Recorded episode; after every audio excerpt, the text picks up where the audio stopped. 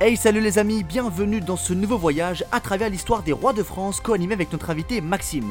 L'épisode d'aujourd'hui est consacré au roi Philippe IV, plus connu sous le nom de Philippe le Bel. On va revenir ensemble sur deux grands moments de son règne. D'abord sur son rôle majeur dans l'assainissement de la situation économique du royaume, puis sur sa rivalité avec le pape Boniface VIII, d'une importance capitale. Allez, c'est parti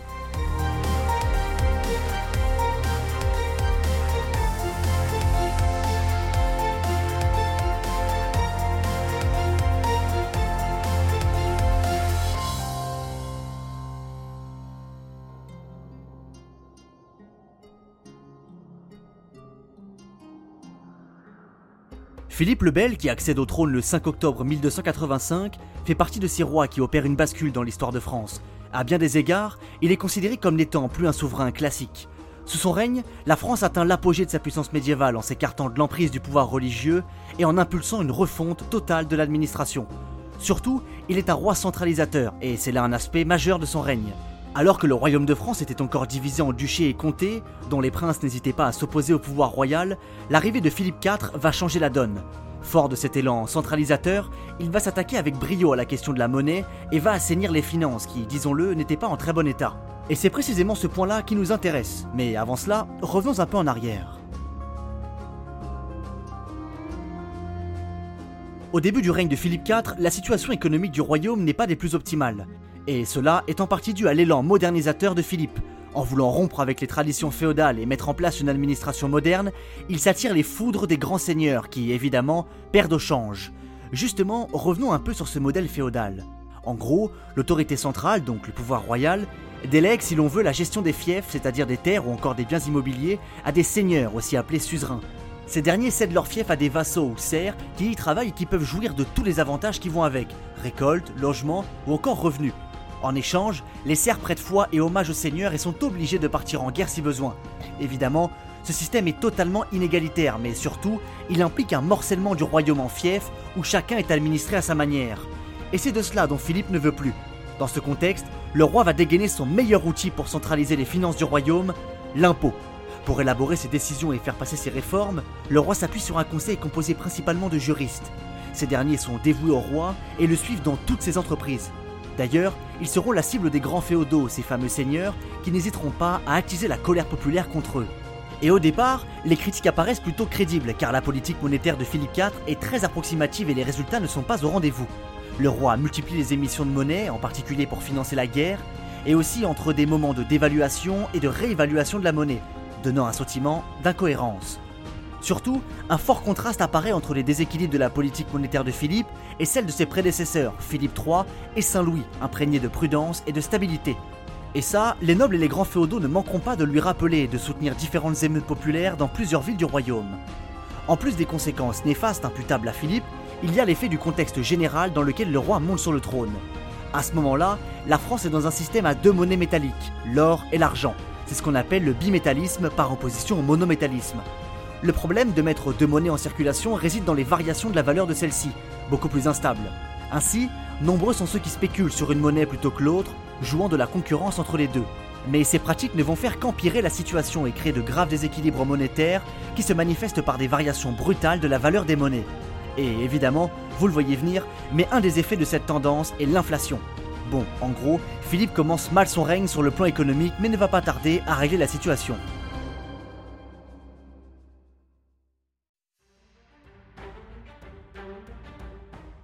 Pour cela, il s'assure du soutien des grands du royaume, essentiel à la mise en place de ces réformes. À partir de 1302, le roi prend l'initiative de réunir à Notre-Dame des représentants du clergé, de la noblesse et des bourgeois pour obtenir leur approbation pour la mise en place de ces réformes et ainsi faciliter leur validation au Parlement. Ces réunions occasionnelles préfigurent les États généraux, les derniers datant de 1789. La première tâche à laquelle s'attelle Philippe est la suppression des puissances financières qui sont devenues des États dans l'État, la première cible, sans doute la plus évidente, est l'ordre des Templiers, un ordre militaire et religieux issu de la chevalerie chrétienne et qui a joué un rôle essentiel dans les croisades. Néanmoins, il est rapidement devenu une puissance financière à part entière, notamment en octroyant des prêts à intérêt, pratique alors interdite. Philippe IV met aussi en place un impôt national qui prend le contre-pied des impôts locaux qui finissaient souvent dans les poches des seigneurs. Même si cette dernière réforme est impopulaire, elle permet d'assainir les finances du royaume.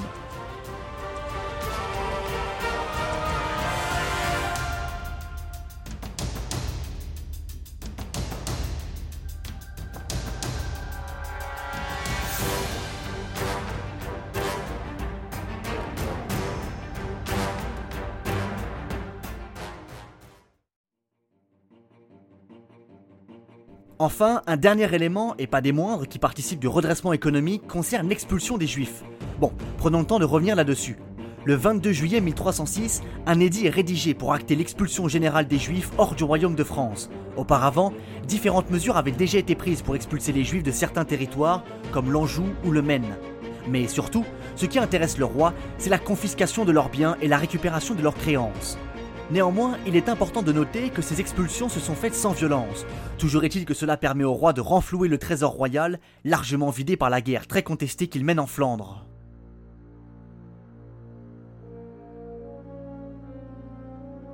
Bon, vous le voyez, Philippe le Bel s'est attaché à redresser l'économie et à assainir les finances du royaume, certes parfois de façon impopulaire et brutale.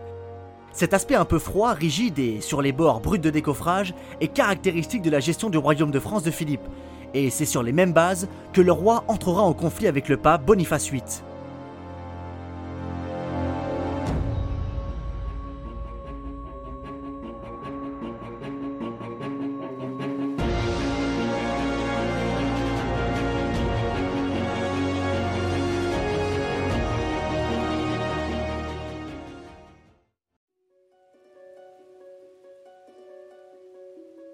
Le roi Philippe IV entretient un rapport à la religion catholique un peu particulier, à l'image de ses prédécesseurs, en particulier son grand-père, qui n'est autre que Saint Louis. En effet, ce roi est le premier à se faire couramment appeler roi très chrétien dans ses textes officiels. En ce sens, il affirme déjà être détenteur d'une forme d'autorité religieuse, qui est pourtant l'apanage du pape. On retrouve là un conflit assez classique, en ce qu'il existe déjà entre Saint Louis et la papauté une divergence de point de vue sur certains aspects du dogme catholique. Tout au long de son règne, Philippe IV va estimer être légitime à prendre des décisions économiques et fiscales concernant le clergé et le rôle des ecclésiastiques, en ce qu'il tient son pouvoir de Dieu. Vous vous en doutez bien, cette vision assez peu orthodoxe du dogme catholique va irriter le pape de l'époque, qui n'est autre que Boniface VIII. Le problème qui se pose ici est donc un problème de nature juridique. C'est la distinction du pouvoir temporel et du pouvoir spirituel. On considère le pouvoir temporel comme étant le pouvoir d'un souverain de gouverner un ou des peuples sur un territoire, durant la durée précise de son règne. De fait, il possède certes de nombreux pouvoirs, mais son rôle n'est qu'éphémère, et ses pouvoirs lui sont conférés par une autorité supérieure, le pouvoir spirituel. C'est à l'Église qu'est reconnu le pouvoir spirituel, lequel se veut le guide des hommes vers le salut dans la religion catholique. Le maintien des rites et des dogmes religieux est à la charge de l'Église et relève donc du pouvoir spirituel.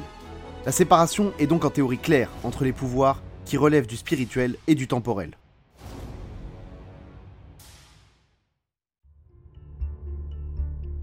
Pour revenir à Philippe le Bel et à Boniface VIII, il faut d'abord savoir que les désaccords s'étaient établis dès l'accession au trône des deux personnages.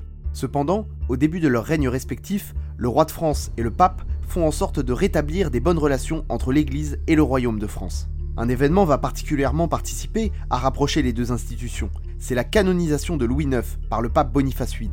Si cette canonisation est amorcée dès la mort de Louis IX, ce n'est que 27 ans plus tard qu'elle sera actée en gage de la bonne volonté du pape Boniface VIII de rapprocher l'Église et le royaume de France. Pourtant, si cet acte hautement symbolique permet de croire à un réel rapprochement de l'Église et du royaume de France, la suite ne donnera pas cette même impression.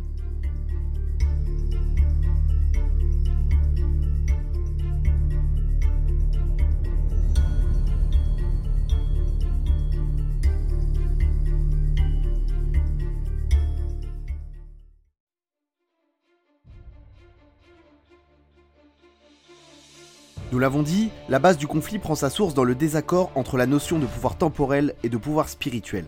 Pour expliquer les choses très clairement, le pouvoir temporel est censé être soumis au pouvoir spirituel, c'est-à-dire que le roi doit obéir au pape, qui est le représentant de Dieu sur terre. Alors, selon ce principe, Boniface VIII est mécontent de voir que Philippe le Bel continue de prélever des impôts au clergé du royaume de France. Le véritable point de départ du conflit peut être situé en 1296, année où Boniface VIII décidera dans un texte de loi, ne pouvant émaner que du haut siège de l'Église catholique appelé décrétal ou bulle, de rappeler au roi de France qu'il ne possède pas le pouvoir de lever l'impôt sur le clergé. Et c'est déjà le premier échec du pape, car de nombreuses voix vont s'élever pour donner raison au roi de France, notamment en ce que le clergé français aurait lui-même consenti à cet impôt. Pourtant, le pape ne l'entend pas de cette oreille.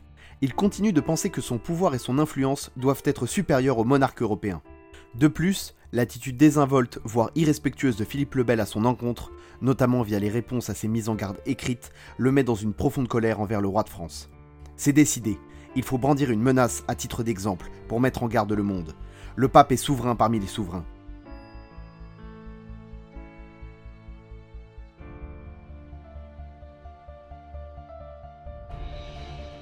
Ainsi, après la bulle Unam Sanctam, publiée en 1302, où Boniface VIII explique clairement que le pape et l'Église sont supérieurs au monarque, le roi de France ne peut plus simplement être moqueur à l'égard du pape. Il faut agir. Il réunit un concile des évêques de France afin de décider que le pape a abusé de son autorité et qu'il doit être condamné. Il réunit également pour la première fois les États généraux afin de décider de son sort. La sentence du pape est sans appel. Philippe le Bel doit être excommunié et le royaume de France frappé d'interdit.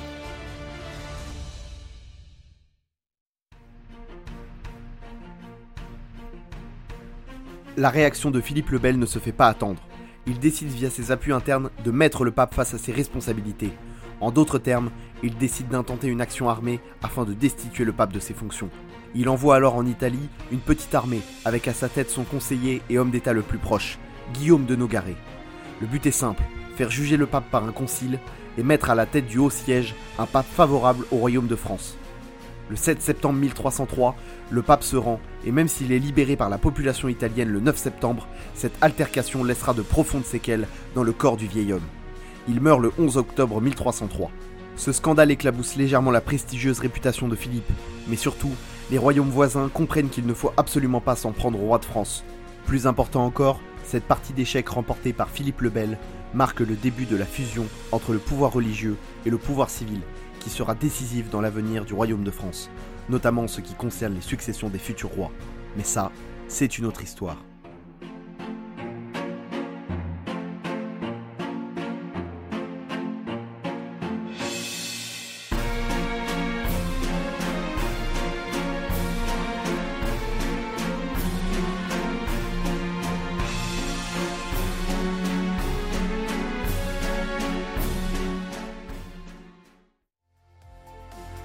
Mes chers amis, j'espère que ce cinquième épisode de notre série sur les rois de France vous a plu.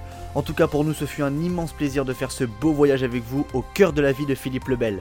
Je vous invite comme d'habitude à nous rejoindre sur les réseaux sociaux, sur la page Instagram, à travers l'Histoire Podcast ou sur Facebook à travers l'Histoire.